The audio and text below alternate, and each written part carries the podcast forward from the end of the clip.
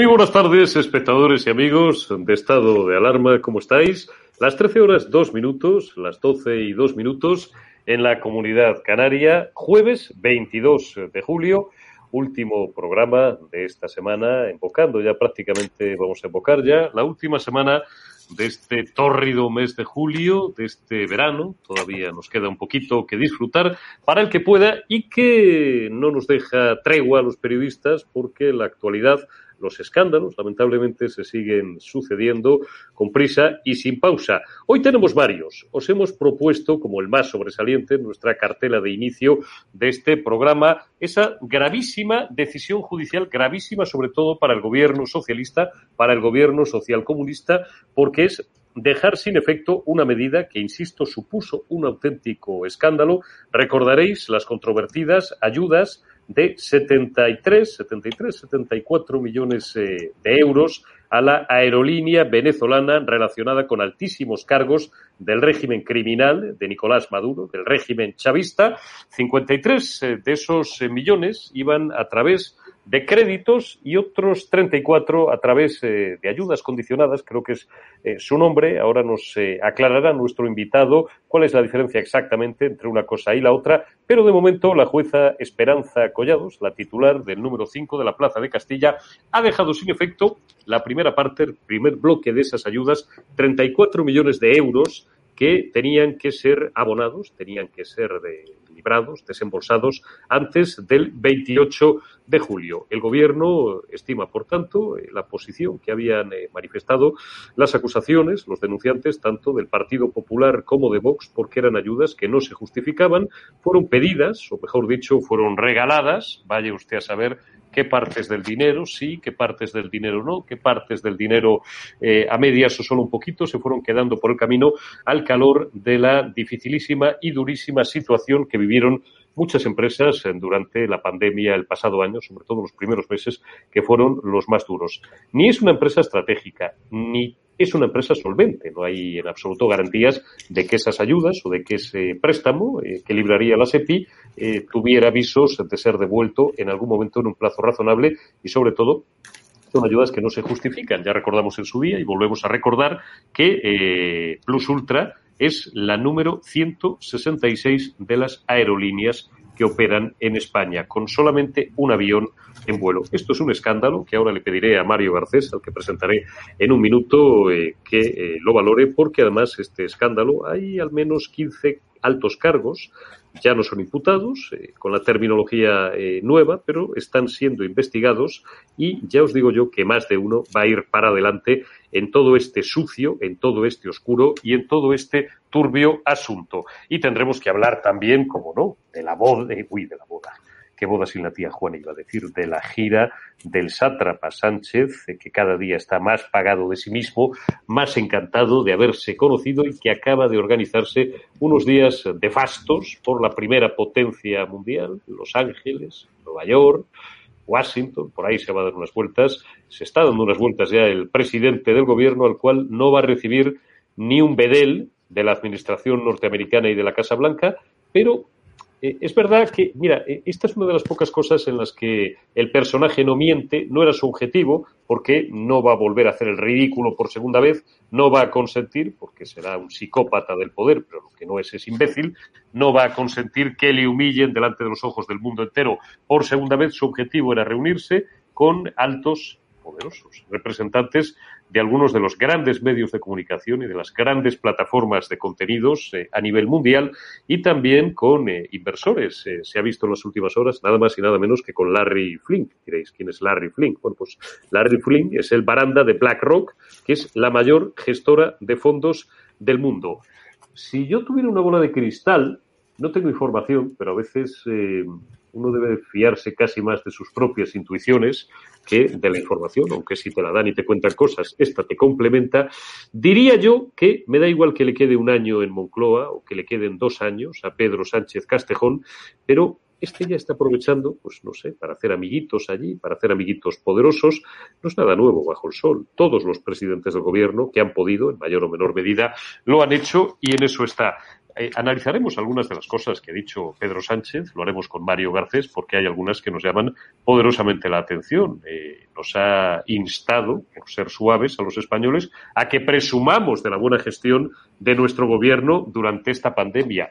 Con 130 o con 140 mil muertos, hay que ser muy puntos suspensivos, hay que ser muy desahogado, hay que tener una jeta y una cara dura de cemento armado para decirnos eso. Ha criticado con dureza a la oposición, ha dicho que ellos proponen y que ellos cumplen y que él es un presidente del gobierno que cumple y que la oposición solo sabe gritar eh, y ha hecho algo más, que es una torpeza de primerísima magnitud en eh, política exterior y en diplomacia, que es ir a Estados Unidos a visitar a un país no solamente, entre comillas, amigo y aliado, debería de serlo, si respetaran a nuestro gobierno, que no lo hacen porque lo consideran irrelevante, como se ha visto, ha hablado de política interior norteamericana que no lo ha hecho ningún presidente del mundo en la historia. Y ha dicho, bueno, ha criticado a Donald Trump, ha criticado a China, con mayor o menor razón, pero ¿cómo vas a un país Estados Unidos, además a la primera potencia del mundo, y te permites el lujo de decirle a los barandas de allí, a los barandas del mundo mediático, a los barandas del mundo económico, lo que tienen y lo que no tienen que hacer. Este es Pedro Sánchez Castejón. Bueno, hablaremos de muchas más cosas. 240 inmigrantes han vuelto a saltar la valla y han entrado de una forma absolutamente descontrolada por la frontera de Melilla.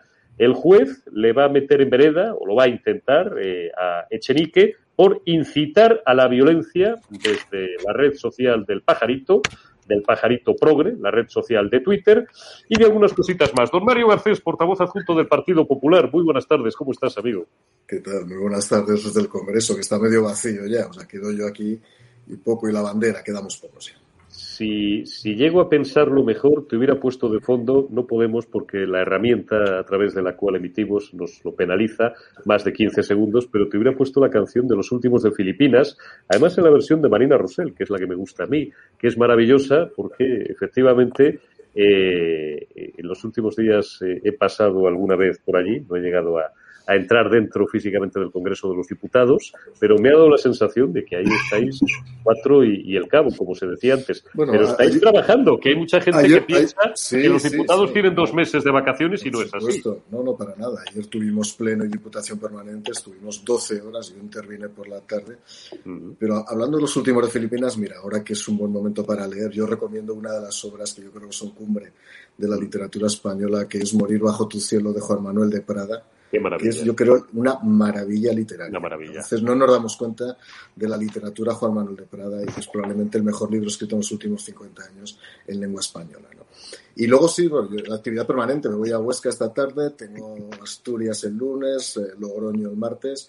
Bueno, ya veremos si me puedo coger algo de vacaciones. ¿no? Bueno, si nos pues deja Sánchez, si nos deja Sánchez, pero bueno, vamos. Sí, hombre, si nos deja Sánchez, porque este además querrá irse, no sé qué plan de ataque tiene en agosto el presidente del gobierno, lo que le diga Begoña, ¿no? Tendrán ahí, pues son una pareja bien avenida, creo, creo, según me dicen, pues no sé si querrán irse a Doñana o, bueno, tienen la gira africana, de la que ya hablamos largo y tendido a finales del próximo mes, ¿eh? donde pues eh, la subirá a un avión como Robert a Merrill y le dirá, mira, todo lo que ves de aquí debajo será nuestro algún día. Pero mientras tanto hay que seguir trabajando y hay que seguir batallando. Feo asunto, Mario, por empezar ya a desgranar la actualidad, este de Plus Ultra. Eh, son 73, 74 millones, si no recuerdo mal, las ayudas, con cargo, a menos que tú me corrijas, de la SEPI, la Sociedad Estatal de Participaciones Industriales, iban desglosadas, por hacerlo fácil y corto para nuestros espectadores, en dos eh, grandes paquetes, con perdón, 34 eh, millones por un lado, 53 por otro, y el 28 de julio había que librar ese primer paquete que no va en forma de crédito ordinario, sino mm, de otra forma más por vía de urgencia, es un crédito, eh, una ayuda participativa, creo que es su denominación técnica más o menos, y eh, no cumple, la juez entiende que no cumple, la titular del número 5, como digo, de la Plaza de Castilla, que no cumple los mínimos requisitos, ni es una empresa estratégica, ni está debidamente justificada la ayuda, no se sabe dónde ir, es una empresa que no es solvente Hombre, no es una empresa estratégica, eh, básicamente vuelvo a repetir, porque tiene solamente un avión y ocupaba el puesto en el ranking nada más y nada menos que de la número 166 de entre las aerolíneas que operan en España.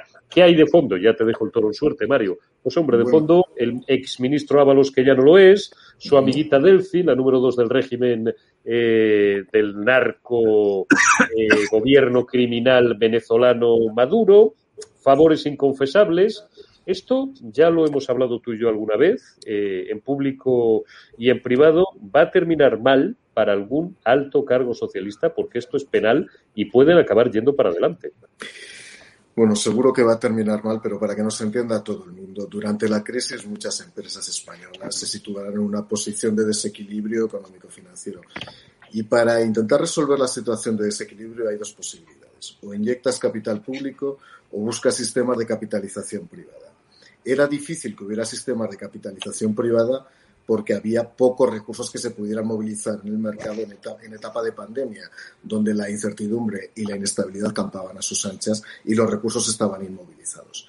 Prácticamente todos los países occidentales del mundo han movilizado recursos públicos. Hasta ahí no hay ningún problema. Nosotros no estábamos evidentemente en desacuerdo con que hubiera un fondo de capitalización público, siempre que fuera transitorio y siempre evidentemente que fuera sobre empresas viables, porque evidentemente lo que no tiene ninguna lógica es estar financiando empresas zombies, empresas inviables o empresas de relaciones clientelares del gobierno, que es lo que ocurre. Por lo tanto, para que todo el mundo le quede claro, en una situación difícil tiene que haber ayudas públicas, tanto a los pequeños y medianos empresarios, como a los autónomos, como a empresas de mayor tamaño, porque evidentemente movilizan mucho empleo y mucha riqueza nacional. Hasta ahí que quede claro.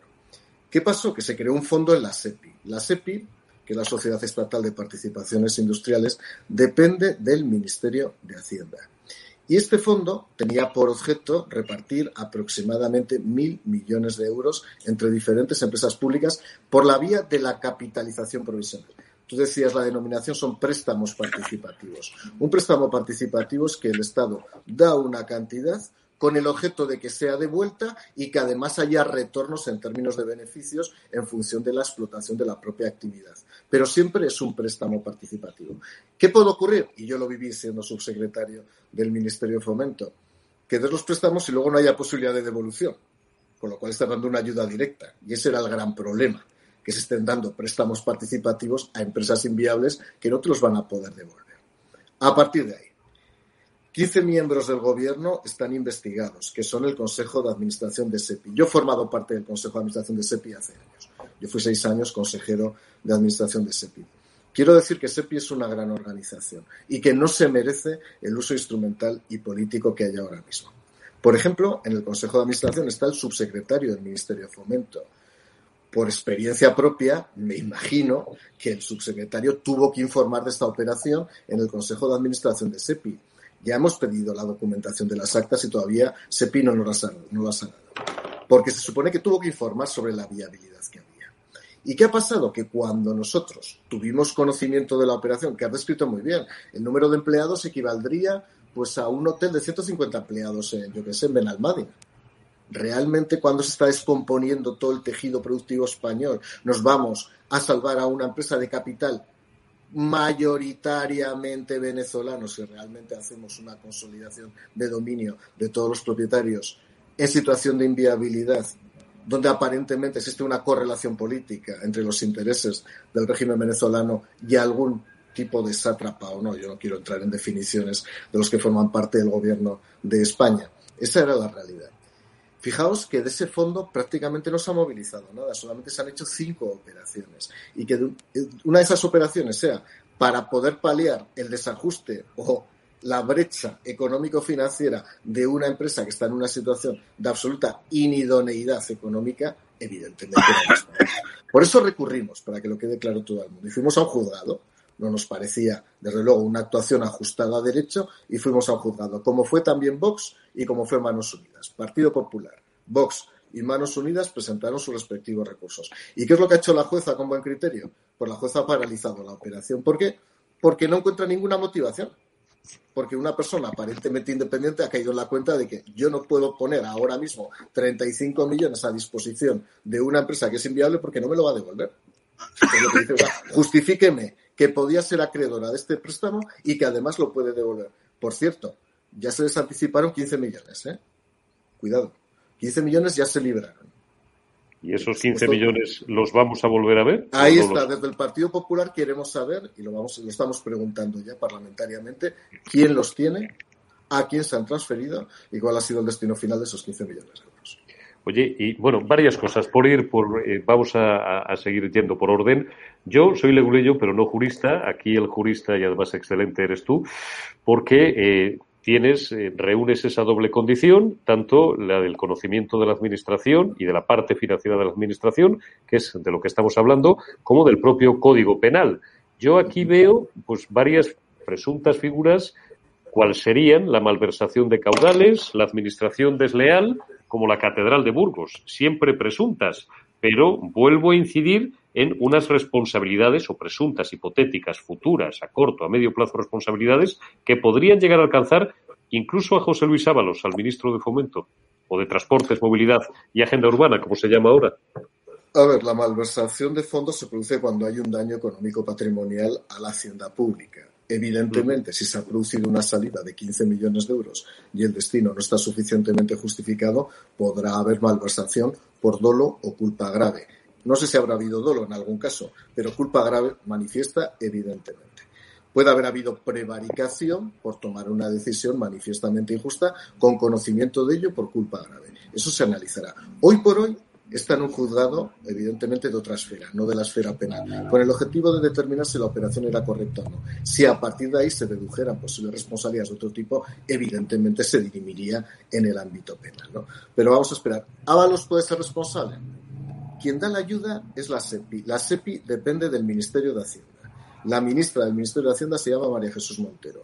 Y los consejeros que acordaron esta operación son 15 consejeros, donde están 10 secretarios de Estado y 5 subsecretarios, de casi todos los ministerios. Y es cierto que para poder dar la operación hubo que contar con un informe del Ministerio de Fomento, que es el informe de la ESA, de la Agencia Española de Seguridad Aérea, donde se decía que esta operación era viable.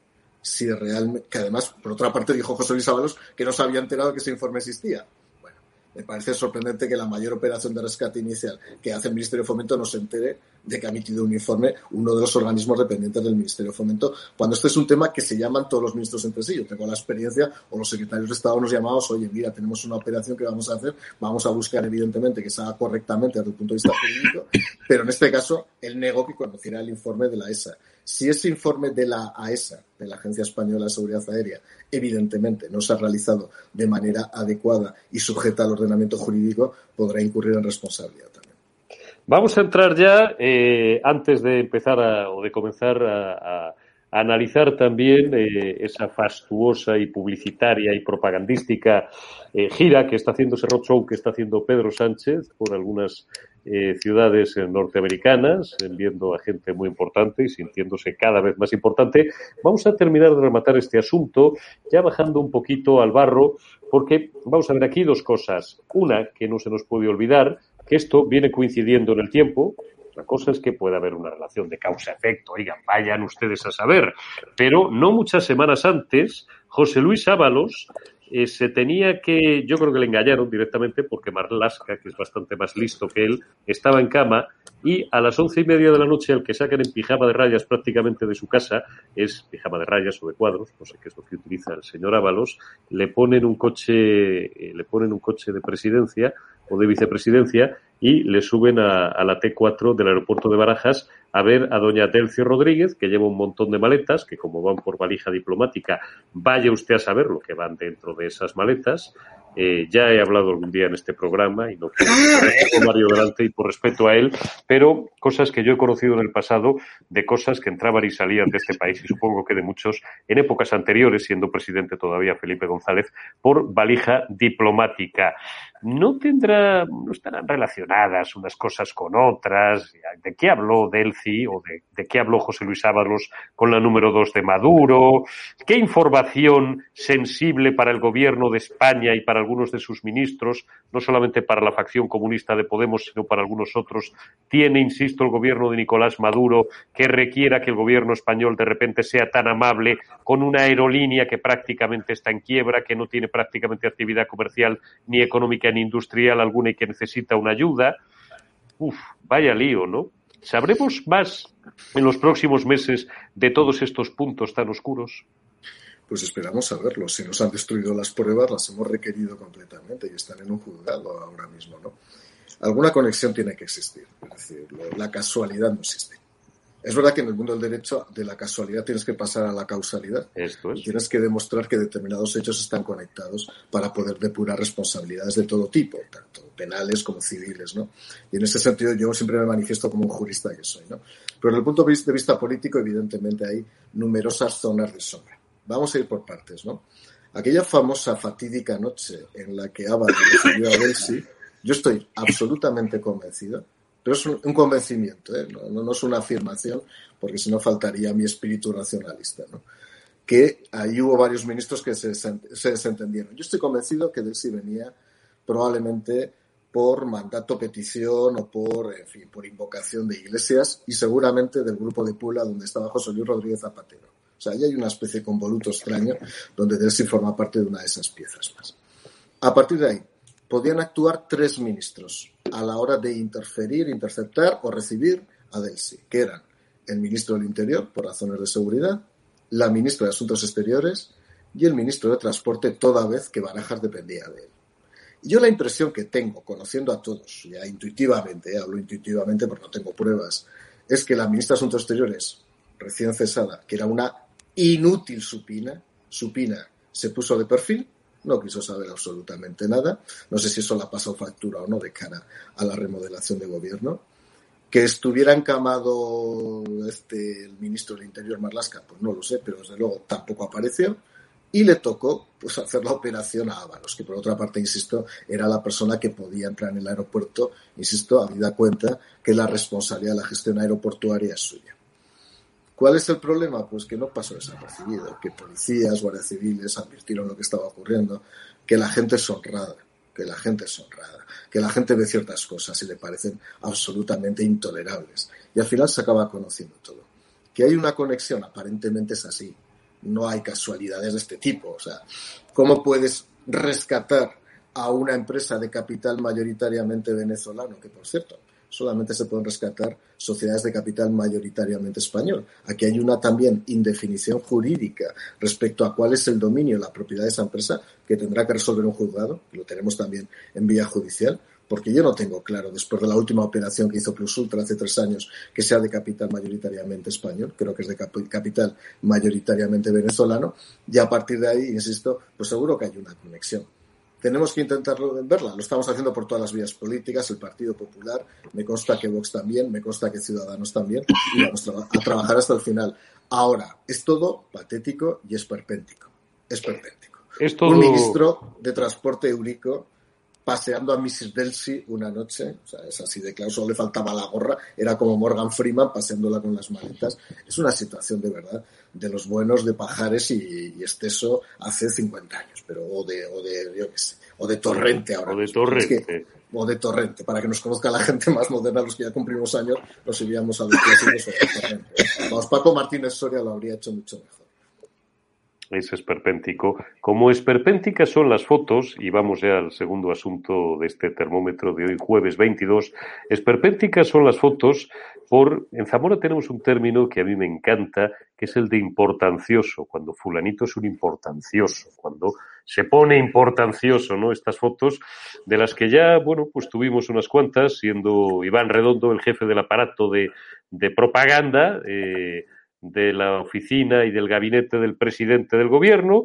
pues eh, ahora Pedro Sánchez, no contento con la humillación pública y mundial a la que le sometió no ya Joe Biden, que en los 29 segundos que duraba aquel humillante paseillo en el que le faltó prácticamente pasear los pantalones por los tobillos al jefe del Ejecutivo español, sino quien le negoció tan mal aquello, la ineptitud de Arancha González Laya, y la falta absoluta de experiencia de Iván Redondo, un individuo, en mi opinión, y llevo años diciéndolo, desde que era un tertuliano del 13TV, ¿eh? ya ha llovido, no, desde que era jefe de gabinete del presidente del gobierno y máximo responsable del Consejo de Seguridad Nuclear, de seguridad nacional, algo para lo que no está en absoluto dotado, que estaba sobrevalorado y que era un auténtico bluff porque aquí ideas tenemos todos, pero claro, lo complicado es tener éxito siempre e ir durando en el tiempo. Bueno, pues la ineptitud de Iván Redondo le lleva a Pedro Sánchez a hacer el ridículo. Ahora va y mm, se vuelve a someter en parte a un segundo ridículo, cuál es el de que no le reciba ningún miembro de la administración norteamericana, aunque claro, pues ante la duda ya eh, amarrar, dices, no sé si tengo cartas o no, pues no voy. Y a lo que voy es, y además lo justifico de esa forma, atraer inversiones españolas eh, capitales extranjeros a nuestro país, que bien necesitado está de ellas. Claro, esto lo han hecho todos los presidentes del gobierno. Ahora sigo, fíjense en la foto el tipo pasea por la Quinta Avenida de Nueva York con una comitiva, pues que en vez de ser Pedro Sánchez, parece el chino, parece Xi Jinping este, o parece Joe Biden, o parece, pues en fin, no sé, desde luego no el presidente del gobierno del gobierno de España, no entre escoltas, acompañantes, tiralevitas, algún transeúnte despistado al que le dicen, oye, ven, y así hacemos más, más bulto en la foto. Se ha reunido con, eh, bueno, representantes de lo que en bolsa llama, se llaman, se siguen llamando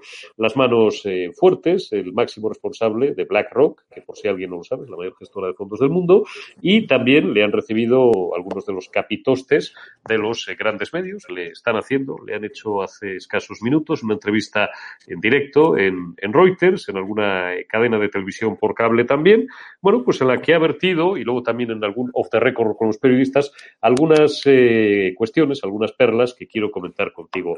Ah, que los españoles tenemos que estar muy orgullosos de la gestión de nuestro gobierno eh, durante toda esta horrible pandemia y que tenemos además que presumir de ello. Es como los coreanos, los norcoreanos, tenemos que reírnos, pero reírnos con contundencia o llorar con contundencia si la ocasión lo requiere, no sea que, eh, bueno, el gran hermano que nos vigila a todos nos castigue si no presumimos suficientemente de lo guay que es nuestro gobierno y de lo bien que lo ha hecho en la pandemia. Ha acusado gravísimamente un viaje de Estado de verdad. No es para hacer esto, eh, no es, no es para, para entrar en el barro de la política interna y enviar mensajes desde allá a la oposición, que solo sabe, que solo sabéis en este caso, porque tú eres eh, uno de los dos máximos responsables del Grupo Parlamentario Popular, del principal partido de la oposición, que solo sabéis gritar y que solo sabéis eh, bueno, pues eh, armar ruido y que él, en cambio, es un tío, esto es para reír, si no fuera para llorar después de 120 o 130 mil muertos, que él es un tío fiable, ¿eh? que él promete o cumple lo que promete, Mario. ¿Cómo se te queda el cuerpo? Yo, creo que hay falta algo. Soy un político que cumple años, ¿no? solamente cumple años, no falta otra cosa, ¿no? se ha olvidado algo a la finalización de, la, de las prisas. Voy a ir de lo grande a lo pequeño, ¿no? Primero las relaciones con Estados Unidos. El Partido Socialista siempre ha tenido un problema con Estados Unidos que viene desde esa especie de fobia antiamericanista de finales de los años 70 y principios de los 80. La, el pseudoprogresismo, que es pseudo-regresismo. Hay, hay, algunas palabras que ya voy diciendo, Eurico, ya que vamos, me ha gustado mucho lo de importancioso. Vamos a inventar dos más. Son, en vez de los progresistas, los regresistas, y en vez de los activistas, los pasivistas, porque ya va siendo hora de empezar a inventar aquí también palabras, que también somos gente inteligente, la gente de la derecha liberal de este país. te diré. Eh, eh, el, problema de los yankees, no, Yankee go home, es, eh, viene de los años 70, de la cultureta de los años 70. En principio, aparentemente, la izquierda consideró que Estados Unidos era una especie de potencia vinculada al posfranquismo y a partir de ahí consideró que había que tener una mala relación con Estados Unidos. Felipe González fue un poquito más práctico. Lo de Zapatero ya no tiene nombre y lo de Sánchez paseándose por eh, la Quinta Avenida, que por cierto, la tienda esta de la NBA tiene tres plantas y está muy bien. No es muy grande, pero está muy bien, lo digo para todo el mundo que vaya a Nueva York mm. a comprarse la camiseta de los Lakers o de los, de los Celtic. La verdad es que está muy bien. Pero que esté ahí el presidente de Estados Unidos es una cosa realmente disparata. El presidente de España es una cosa disparatada. Insisto, el gobierno socialista nunca ha entendido las relaciones, el vínculo transatlántico no lo además porque siempre piensa que hay una especie de colonialismo de Estados Unidos sobre el resto de América Latina. Ellos siguen anclados en los años 60. Totalmente. Y como siguen anclados en los años 60 y les ha sido rentable para ciertas nuevas generaciones que son iletradas y que no saben lo que está ocurriendo, pues ahí que van, ¿no? ¿Qué es lo que hace? Y ya no me refiero a gestos concretos de Zapatero no levantándose al paso de la bandera norteamericana. Quiero recordar, quiero recordar que la bandera norteamericana representa a todos los ciudadanos de Estados Unidos, no a un gobierno. Pero bueno, él cuando no se levanta y hace un feo, está haciendo un feo a toda una sociedad. Quiero recordarlo. Y Sánchez, que en el fondo pues, le gusta mucho el postureo, la impostura, pues es un tipo que se arrastra, arrastra los pies. Arrastra los pies porque además se tiene un gran concepto de sí mismo y piensa que es un hombre con una unas grandes cualidades en política exterior. Tiene un buen inglés, por cierto. Tiene un buen inglés, Pedro Sánchez, todo hay que decirlo, todo hay que decir las buenas. Pero no sé para qué le sirve el inglés, porque, bueno, a lo mejor tiene un inglés bueno y rápido para que en 29 segundos en la cumbre bilateral España-Estados Unidos más meteórica de la historia de la humanidad se pudieran eh, hablar, como él dijo, de siete temas, de siete temas, o sea, salen a tres segundos cada tema, ¿no? Y Biden, Biden lo miraba de reojo de soslayo diciendo, ¿este quién es? Debe ser el camarero, ¿no? Para pa algo, porque tengo Es que que España se haya convertido en esto es terrible. Y es verdad, y es verdad, y podríamos discutirlo. Por ejemplo, con, con Aznar, y con todo lo que ocurrió, que es muy discutible y daría para hablar horas y horas y horas. Aznar tenía muy claro la posición que tenía que tener España con Estados Unidos.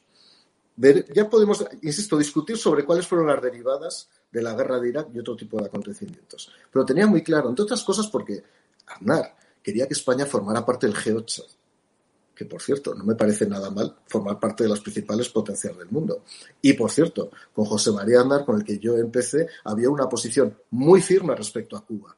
Era la posición que fijaba la Unión Europea, era la posición que fijábamos nosotros. Pero este señor va a Estados Unidos y se organiza tres entrevistas en canales de verdad que también son estrambóticos, no ya los siguientes, son delirantes, ¿no?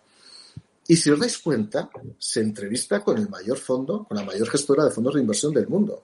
Por cierto, los mismos fondos que son denostados por sus socios. Yo no sé si los comunistas de Podemos les parece bien que vaya Sánchez reuniéndose con la principal gestora de fondos del mundo y que no diga nada del bloqueo de Cuba. Eso no ha dicho absolutamente nada, de eso no ha hablado. Y luego ya, que se meta en esa salita, que creo que era, vamos, por lo que me parece es la representación de la Unión Europea en Estados Unidos, en, Nueva York, se meta, porque están las dos banderas, la española y la, la europea, se meta en esa sala a hablar de política nacional, pues que como no puedo hablar otra cosa, habla de política nacional.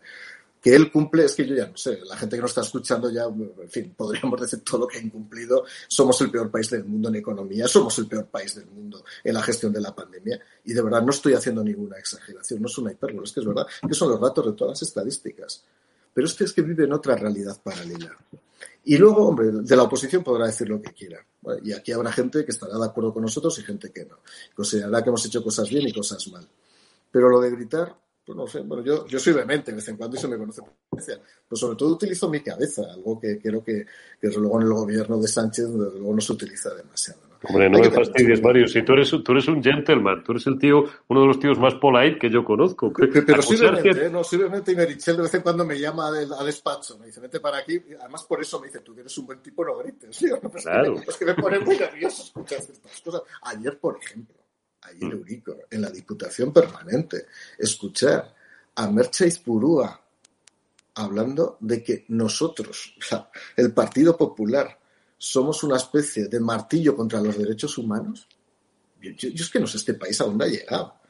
La representante Purúa es la representante de Bildu, que son los herederos políticos de una banda criminal asesina de ultraizquierda que se llamaba y que nunca se llegó a disolver, ETA, y que eh, asesinó a casi mil españoles. Lo digo para los recuerda, Y recuerda que Merche era jefa de redacción de Gara y estuvo condenada un, un, año y medio, precisamente porque fijaba los objetivos de ETA, que están ahí y que nos den lecciones a nosotros. Es que es una cosa absoluta, es el mundo al revés. Claro, pero no se puede pedir otra cosa cuando el gobierno es un gobierno invertido intelectualmente. O sea, cuando está viviendo en la realidad de Alicia en el País de las Maravillas, ¿no? Pero sí que digo una cosa, Aurico, ya continuamos. Yo creo que la gente se ha dado cuenta, ¿eh? Creo que hay un punto de inflexión, creo que, que mira, hasta aquí hemos llegado, no te toleramos ni una más. Y de verdad, hay una cosa buena, que cada vez que habla, engordan los votos de la derecha española, ¿eh? porque las estupideces que se llegan a oír, aunque sea en verano, en julio, y desde luego en Estados Unidos. Ahora, me gustaría que reaccionara ahora mismo Chenique, Imaginaos que es, un presidente del PP el que se va a Estados Unidos a hablar con la principal gestora de fondos. Bueno, lo de fondos buitre ya no sé. Claro, es que es verdad que Chenique es un buitre dentro del fondo, ¿no? En el fondo. Pero que realmente tenemos un presidente cable con los fondos buitre y no pasa absolutamente nada, ¿no? Pero bueno, son contradicciones. Es, es tremendo. Vamos a saludar don Sergi Fidalgo, director del catalán.es. Muy buenas tardes, ¿cómo estás, compañero y amigo? Muy buenas, hombre, escuchando con mucho interés. Bienvenido a esta, bienvenido a esta mesa capilla. Ahí tienes al fondo la nevera con hielo si quieres un refresco y si no, una cerveza sin alcohol, por supuesto, que aquí somos gente sana y gente que nos gusta cuidarnos. Es, la hora del Oye, una, una, cañita pequeña se puede tomar. una cañita chiquitita, una cañita chiquitita que luego nos llaman, eh, bueno, luego nos dicen que los madrileños, eh, algunos paisanos tuyos, eh, de los malos, nos dicen que los madrileños estamos todo el día de cañas y de vinos y no sé qué más cosas. Oye, Sergio. Bueno, bueno, bueno, lo de, tabernarios no, lo dijo en catalán, ¿eh? Por, eso. no lo dijo en catalán, lo dijo alguien que, que cobra en el área público. Y si ser catalán, o sea que no, no, no. Es, verdad, es verdad. se, lanzan desde todas partes de España cuando hay envidia.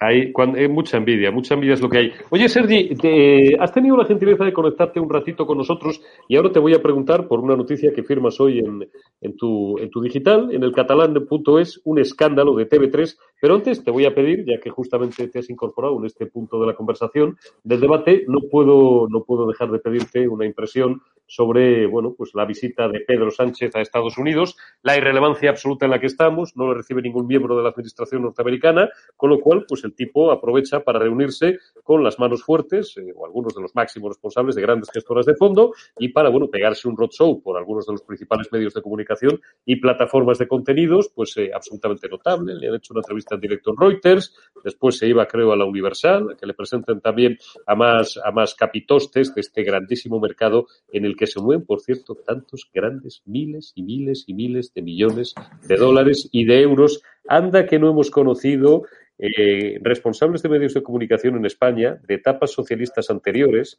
estoy pensando en los primeros años 2000, que han terminado forrados y viviendo en Miami. Tengo dos nombres en la cabeza, a lo mejor es que se está buscando la vida para cuando deje la política dentro de un par de años. Sergio, tu impresión de la visita del amigo Sánchez. Hombre, eso claramente es un fiasco. Generalmente, cuando un presidente de, una, nación, como es el caso de Sánchez, presidente del gobierno de España, va a Estados Unidos, se supone que lo tiene que recibir Biden. O como mínimo, pues puedes justificar lo que va a saber el presidente de, la Cámara de Representantes, que es la autoridad número tres del país. Incluso, pues, incluso a muy malas, el vicepresidente, la vicepresidenta, que a veces lo tienen para estas cosas. Pero cuando te dedicas a hablar con, a hablar capítulos de medios de comunicación y con gestores de fondos, es que tus objetivos políticos son cero. O sea, nadie te ha hecho caso, nadie te ha querido recibir, porque esto de que no, ellos no lo han pedido es mentira. El gobierno de España seguro que ha intentado hacer una agenda política, no lo ha conseguido y ha llenado como, como ha podido. Por lo tanto, me parece un fracaso. Y bueno, el gobierno de España debería, Pedro Sánchez debería hacerse mirar el por qué nadie le quiere recibir, el por qué cuando a través, a través de un lobby consigue reunirse con Biden, son 29 segundos y en un pasillo y, corriendo, pues debería pensar a lo mejor sus socios del gobierno, no solamente Podemos, sino también la, la playa de partidos separatistas que le apoyan, no hacen que no sea, no sea visto como un gobierno radical, un gobierno poco deseable y un gobierno poco fiable. Por lo tanto, lo que tiene que hacer Sánchez en todo caso, si quiere aspirar a que las grandes potencias occidentales confíen en él, suponiendo que sea posible, de entrada debería, debería quitarse todo esto, toda esta, todos estos partidos antisistema, porque Bildu es antisistema, Esquerra es antisistema, Podemos es antisistema, claro, es que está rodeado de partidos antisistema. Si no, si no pues va, a parecer lo que es un partido, un gobierno semi semicomunista, porque es lo que es, tiene medio gobierno que lo es, y por lo tanto que no te puedes fiar ni un pelo de lo que puedan hacer en el futuro. Está, está absolutamente claro. Sergi, prepárame el pantallazo que te, que te he pasado antes, Alberto, con eh, la noticia que firma hoy Sergio Fidalgo, director del catalán.es, y que, bueno, no te, he pasado el pantallazo de una forma a lo mejor. Sí, sí, pero bueno, ya, ya se explica bien, no te preocupes. pero bueno, TV3 elimina un, programa eh, no por decir puta España, sino por publicidad indebida. Lo pueden, eh, lo podéis leer en el catalán.es y la firma Sergi Fidalgo, Sergio Fidalgo. Qué es exactamente este escándalo y esta televisión que nos cuesta tanto dinero. Mira, hay un personaje en TV3 que se llama Jair Domínguez, que es conocido en sus redes sociales, el puta España lo usa casi como saludo. Y, ha insultado a políticos del, del, PP, de Ciudadanos, del PSC, a guardias civiles, a policías nacionales. Ha insultado a todo el mundo en, sus redes sociales. Como no tenía bastante, ha pasado de las redes sociales al, digamos, al directo. Y en, en varios programas que presenta, porque este hombre presenta cada día un programa diario en TV3 de lunes a viernes, un programa diario de lunes a viernes en Cataluña Radio, la emisora de la Generalitat, y aparte tiene un programa de, la televisión por redes interactiva de, de TV3, que también, que si no es diario, era casi. Este hombre, se llama Jair Domínguez, es el máximo insultador. O sea, se ha hecho famoso por insultar a España y a todas las instituciones comunes de los españoles. Vale. Pues este hombre, el puta España, ya llegó un momento empezó a soltarlo en antena, en un programa que se llama Brico Héroes. Este programa se emitió durante varios meses, insultó varias veces, incluso hace poco, la semana pasada, saltó la polémica, porque, digamos, dijo que preferían eh, las, cintas con esvásticas que las cintas con la bandera española. Este es el, este es el nivel. Pues este, este programa ayer TV3 lo ha cancelado, pero no por todo este reguero de insultos. Es un programa que se emitía en la, televisión interactiva y en verano, para rellenar, lo han puesto en, TV3, en la, tele, la, tele gorda de la Generalitat. Cuando lo han puesto por TV3, mucha gente ha descubierto lo que, es. Y se ha empezado a armar un poco de lío. Y resulta que el CAC, que es el organismo que se dedica a supervisar el que hace, que hace TV3, ha descubierto, no que digan puta España, eso les debe parecer bien porque no han hecho nada, sino que resulta que este programa está lleno de publicidad indebida. Dicho que pones un producto al fondo o un logotipo y no avisas de que es publicidad. Esto en una televisión pública está muy regulado. Y como el CAC les ha dado un toque de que, oye, estáis poniendo publicidad indebida y os vamos a meter 90.000 euros por, por, infracción, lo han retirado. Pero no por el puto España, no porque prefieren esvásticas a la bandera de España, sino por, un tema económico. Esto es TV3, este es el director de TV3. Es que es así de triste. O sea, puedes insultar lo que quieras, que no pasa nada. Ahora, si pones un logo, ojo, que esto igual no sancionan. Es, es así Cataluña, ¿eh? Esta es la Cataluña del, del 2021. Estos ni tienen vergüenza, Mario, ni la conocen. Esto es como si detienen a un tío y le condenan, pero no por atracar el banco, sino porque para atracar el banco tuvo que aparcar en zona de carga y descarga, le ponen una multa y es por eso por lo que por lo que va para adelante.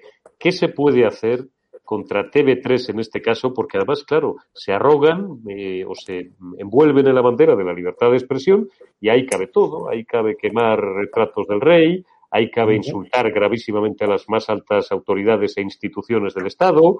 Ahí cabe, bueno, yo creo que en Euskal Televista ni siquiera se llegaron a atrever a tanto. Bueno, tendría que haber casuística particular. ¿Qué se puede Yo creo que no, ¿eh? Yo creo que no, han llegado tan lejos. Se han hecho cosas tan lejos, no, ¿eh? No han llegado tan lejos. Mari Garcés. Hace dos semanas, cuando estuve en Barcelona, que no pude ver a Sergi, mm. lo hubiera llamado, pero vamos, fui ahí a la Sociedad Civil Catalana. La verdad es que la comida fue muy ilustrativa comí con gente ciudadanos, tenía el de ella al lado y, hablábamos del proceso de penetración, el, líquido amniótico de la mentira permanente y del sectarismo del nacionalismo catalán. Y me decían que además de este tipo de expresiones directas, el puta España ya les da igual quemar una bandera o lo que sea, luego permanentemente penetran dentro de las series y las películas mensajes contra España. Y me ponían algún ejemplo. No lo he visto, pero me ponían ejemplos. Dice, mira Mario, en series, que evidentemente son en catalán, el malo es un español y habla en español. Dice, y eso poco a poco no sé series. Esto imagino que será así, y de estos habrá muchísimos ejemplos en literatura, en el ámbito de las series de televisión. Y eso va penetrando sistemáticamente en la psique, en el diario colectivo de la gente que va viendo eso. ¿no? Con un proceso que yo creo que hay que empezar a hablar ya claro. Quiero recordar, y luego contestaré a lo que me has preguntado, el proceso de islamización de la sociedad catalana. Jordi Pujol optó por un proceso de migración islámica. Y hoy en Cataluña, el 50% de los niños que nacen son hijos o hijas de musulmanes. Y eso nos va a llevar a que dentro de 10 años, muchos de ellos dependen del presupuesto público de la Generalitat, su posible hilazón afectiva, su posible sentimiento de afectividad y vínculo con España va a ser nulo todo por un proceso diseñado perfectamente en ingeniería social por Jordi Puyol. Y hay que empezar a decir las cosas claras. Y esto no es racismo, por el amor de Dios. Lo que no vamos a ser tan ingenuos es de no declarar lo que está ocurriendo. A partir de ahí, ¿qué es lo que hay que hacer? Denunciarlo constantemente. Me consta que el PP catalán, a través de Alejandro Fernández, lo denuncia permanentemente. A través de dos vías. la vía fundamentalmente política y la vía judicial cuando se, cuando se tercie. Porque no tenemos habitualmente canales. Ahí está Sergi que está haciendo un trabajo maravilloso, pero apenas tenemos canales para expresar lo que está ocurriendo en Cataluña. Cuando se produce ese monopolio del terror informativo, que diluye la razón pura, que diluye el conocimiento de lo que está pasando, evidentemente la sociedad se pudre. Es un carcoma, lo decía el otro día yo en Barcelona. Es que el carcoma, la carcoma se está apoderando de una parte muy importante de la sociedad, fundamentalmente por el terror. Y contra el terror la valentía, el coraje, la libertad de pensar. Y eso es muy complicado, sobre todo, insisto, y lo sabe Sergi mucho mejor que yo, cuando el terror se impone día a día día a día, a través de las familias, porque tus hijos conviven con otros hijos, conviven con los hijos de los nacionalistas, y tus hijos quieren que estéis bien, y si no están bien, porque les van a insultar si no hablan en catalán en un momento determinado. Y al final los procesos de integración son por terror, pseudoterror, y eso hay que denunciarlo sistemáticamente. Estamos viviendo un proceso realmente gravísimo desde el punto de vista de la descomposición social en Cataluña, y la gente está ahora mismo en la playa tomándose un mojito en los, en los chiriquitos. Esa es la realidad. Las batallas las libramos poca gente y luego además nos, nos escupen, nos dicen de todo. Bueno, pues ya me gustaría todos los que critican y opinan que se vayan a librar la batalla, evidentemente, en Cataluña. Está claro. Sergi, ¿alguna cosa más que añadir en torno a esto? No, no, Mario tiene razón, es que es así, eh, no es de ahora, o sea, hace ya, desde, digamos, prácticamente desde, desde el inicio de TV3, los personajes más desagradables acostumbrados a en castellano, y siempre eran las policías, digamos, siempre identificaban pues, a, delincuentes, a personajes, digamos, poco, deseables con la, lengua castellana, pero no de ahora. Hace poco también en algunas series, el, había una escuela, digamos, de secundaria, el profesor más, más desagradable, el que caía peor, hablaba en castellano y era el de lengua castellana. Eso es, eso es una constante, esta, denigrar continuamente el español, verlo como algo desagradable. Y esto han sido muy eficaces tanto en la escuela, como en los medios de comunicación, por supuesto. De hecho, este mismo programa que han cancelado, el de TV3, eh, el, Brico, Brico, Héroes, de hecho, hace poco hicieron un gag en el cual hablaban de bicicletas y cuando hablaban de, sí, sí, vamos, hablaban de ladrones de bicicletas, cambiaron el idioma de, de, catalán al castellano. Porque, obviamente, en Cataluña los ladrones de bicicletas hablan en castellano, según esta gente es un, es un continuo, han sido 40 años de machaque continuo y han conseguido que buena parte de la población catalana se sienta, no, no es que odien a España, pues tampoco es eso, pero sí que la vean como algo ajeno, desagradable, que no tiene nada que ver con ellos, que frente a la modernidad de Cataluña y la, digamos, la supuesta superioridad catalana en cuanto a la cultura, eh, el resto de España es una cosa como atrasada. Y esto es, es, ha sido una labor muy eficaz porque lo han hecho, insisto, es, diabólica, pero lo han hecho muy bien porque no, no, hemos sabido contrarrestarla y tenemos que, tenemos que tener muy claro que o nos ponemos las pilas y empezamos ya a poner el contador a cero y a trabajar para, que, para desmontar estas, mentiras, o, ah, como dice Mario, en 15 20 años perdemos la batalla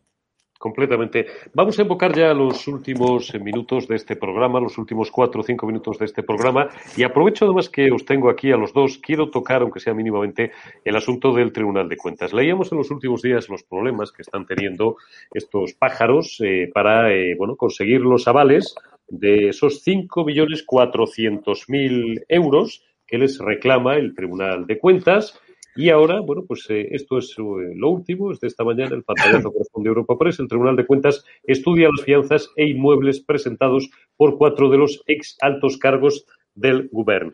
Sigo, Mario, pasando revista contigo eh, y tomando apuntes de un gran jurista como tú eres, del Código Penal. habilitar una partida, como se ha hecho desde la Administración Autonómica Catalana, para avalarle a estos pájaros eh, delincuentes convictos, confesos, que fueron condenados a muchos años de cárcel por el Tribunal Supremo, aunque se les haya indultado, ¿no es una malversación? Oye, si yo manejo, bueno, tú de esto sabes más que nadie, si yo tengo un presupuesto público, público en este caso, porque el dinero público es como la policía, está sometido a un doble, a un doble tal. Y una partida es para una cosa, no puede ser para otra.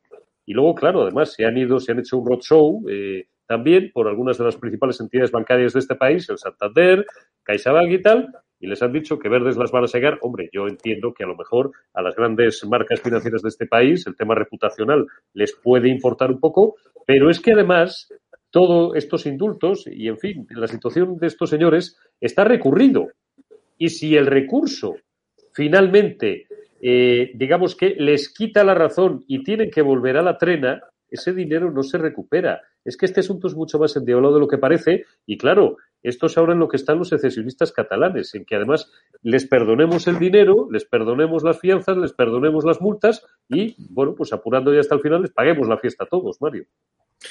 voy a intentar hablar como jurista, fíjate, ni siquiera como político, para intentar introducir algo de cordura y que nos entienda todo el mundo. Vamos a ver.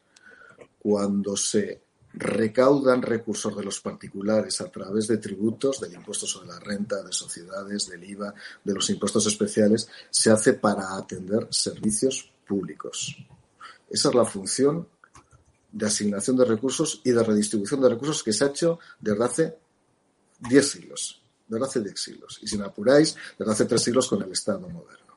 La utilización de recursos presupuestarios públicos para atender una causa de enjuiciamiento contable que es responsabilidad individual por la comisión de unos delitos de unas personas constituye un acto que no tiene precedentes en nuestro ordenamiento jurídico. Hay uno, quiero recordar, porque Jesús Gil también quiso, con cargo a los fondos del Ayuntamiento de Marbella, nutrir su fianza. ¿eh? Cuidado, porque ya hubo un tema en el Tribunal de Cuentas que es muy parecido. Pero en este caso, cuidado, porque se aprueba a través de una ley. Todos los diputados catalanes que aprobaron esa ley pueden incurrir en responsabilidad penal. Que quede claro a todo el mundo. no estamos hablando del gobierno de la Generalitat, que aprobó el Real Decreto Ley inicial, sino todos aquellos que lo convaliden en sede parlamentaria cometerán un delito, porque es un delito de malversación de fondos públicos. Esto es muy sencillo. Vamos a que nos entienda todo el mundo. Nosotros vamos a tener el sueño húmedo de Julio de ser nacionalistas en un y de haber sido unos mangantes y de que el Tribunal de Cuentas nos esté persiguiendo por enjuiciamiento contable, por haber detraído recursos. Por cierto, no solamente por la organización del 1 de octubre, sino también por la utilización de fondos para fines inadecuados o incompetentes, como era la creación de una red de embajadas internacionales. Pues bien, en este caso concreto, no hay ningún impedimento a que se haga una acuestación popular y se recaude fondos para poder allegar recursos para pagar una fianza. Oye, lo que hagan los particulares a mí me da absolutamente igual. Ellos verán su conciencia y su idiocia habitual. Pero yo, no, eso no, es delito. Ser idiota no es delito todavía en este país. Aunque en algún caso se podía ya regular como delito. Ahora bien, utilizar fondos públicos para pagar una fianza, evidentemente es una irregularidad a mi juicio penal. Ojo, instrumentada a través de una ley porque habitualmente los delitos se cometen por acción directa, pero es que en este caso va evidentemente a tener responsabilidad el Consejo de Gobierno de la Generalitat y los diputados del Parlamento que lo convaliden. Y cuidado con esto. Y aquí quiero decir alguna cosa más. El Tribunal de Cuentas, yo soy como interventor del Estado que soy, es un órgano muy independiente, ¿eh? muy independiente. Me consta que hay presiones. Y conmigo han hablado incluso consejeros nombrados por el Partido Socialista, buenos amigos, diciendo todo esto es intolerable, Mario. Me costaría pensar que el Tribunal de Cuentas vaya a ceder ante esta situación. Y como anécdota histórica, creo que lo he contado alguna vez, pero lo voy a volver a contar, y ahí como inspector de Hacienda que también soy, eh, quiero recordar que ni siquiera Cervantes pudo sustraerse del poder del Tribunal de Cuentas. Y con esto digo una cosa que muy poca gente sabe, es que Cervantes fue detenido por el Tribunal de Cuentas porque era un ladrón. Mucha, poca gente sabe que Cervantes era asesino y ladrón. Muy poca gente lo sabe. Lo digo porque saben otras cosas. Y a mí cada vez que veo el retrato en la academia digo, si la gente supiera la verdad del personaje, que por otra parte, cuando fue detenido porque se llevaba parte de la recaudación como inspector de Hacienda en Córdoba, en Puente Genil, en Sevilla, fue detenido y encarcelado en la cárcel de Sevilla. Es una anécdota histórica, pero como estamos en vacaciones, me imagino que le gustará a la gente escucharla. Y estando en la cárcel de Sevilla, escribió el Quijote. O sea, que el Tribunal de Cuentas tuvo la virtud de encarcelar al mejor escritor de todos los tiempos. Bueno, y el Lute pues eh, aprovechó sus años en la cárcel para, estudiar y terminar. Por eso, por eso, es, práctico. Y Mario Conde escribía libros, ahí tenemos una serie de gente que ha utilizado la cárcel para estudiar. ¿no? Y, terminar, derecho. remátanos el programa que estoy fuera de tiempo ya. Remátanos eh, con todo este asunto del Tribunal de Cuentas es, una indecencia lo que está haciendo la Generalitat con lo, con lo del tribunal, con, la, con lo de las fianzas. No es, no se puede usar, no se puede usar fraude de ley para intentar eh, que la gente que no, que la gente que, que ha se ha saltado la ley, se ha malgastado dinero público, lo, pueda, puedas usar sus fianzas a costa de todos, no, es una indecencia y yo me alegro escuchar a Mario decir que el Tribunal de Cuentas no va a ceder, que va a estar firme y que va a exigir responsabilidades. Ojalá sea así porque me daría mucha tranquilidad frente a esta panda de malhechores que gobiernan, que gobiernan Cataluña. Don Mario Garcés, portavoz adjunto del Grupo Popular en el Congreso de los Diputados. Sergio Fidalgo, don Sergio Fidalgo, director del catalán.es. Compañeros, amigos, gracias por haber estado ahí y gracias también a todos vosotros y hasta la semana que viene en la que os hablaré desde un punto indeterminado de la costa, que hasta los que somos estajanovistas y trabajamos 20 horas diarias, esto no es una presunción de nada, es que nos gusta y nos apasiona nuestro oficio y nuestra profesión, por tanto, quien trabaja en lo que le gusta, no sé quién fue el clásico que dejó dicho, dejó escrito aquello, pues es como si, como si no trabajara. Eh, digo que el lunes que viene eh, será muy grato para mí reencontrarme con vosotros. Y lo dicho, Sergi, Mario, muchísimas gracias por haber estado ahí y nos vemos, nos hablamos y la semana que viene también en el termómetro. Cuidaos mucho.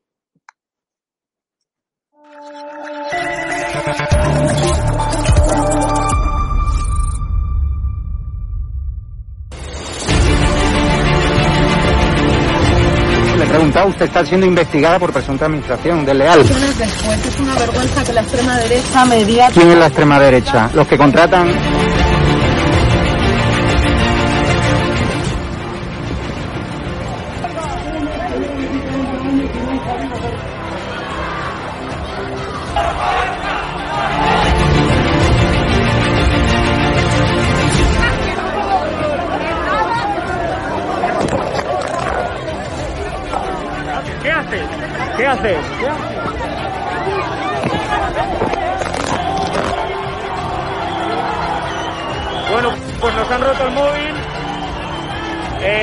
acaban de romper el móvil por detrás.